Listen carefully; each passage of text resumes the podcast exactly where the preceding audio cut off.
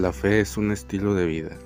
Kafka, hablando con su amigo Gustav, decía, Jesús es un abismo de luz, este movimiento entre la luz y la oscuridad, entre abismos y barrancos es característico de la fe.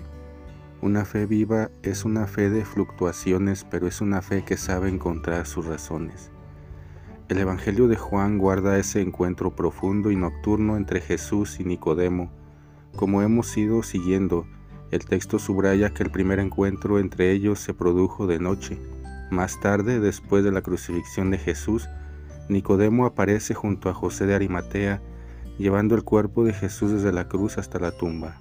Antes de eso, en medio de un intercambio de acusaciones sobre Jesús, Nicodemo lo defendió entre la gente importante del templo.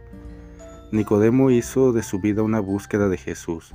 Este discernimiento siempre activo apunta hacia una vida nueva, un nacer de nuevo, un exceso de bien en la realidad cotidiana. Es interesante que en la carta de Diogneto, un impresionante relato de cómo vivían los primeros cristianos se puede leer. Obedecen las leyes establecidas y con su forma de vida las superan.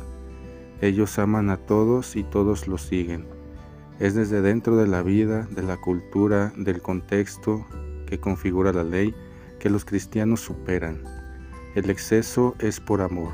De hecho, esta es la experiencia más real y concreta de nacer de nuevo, que Jesús insistió a Nicodemo.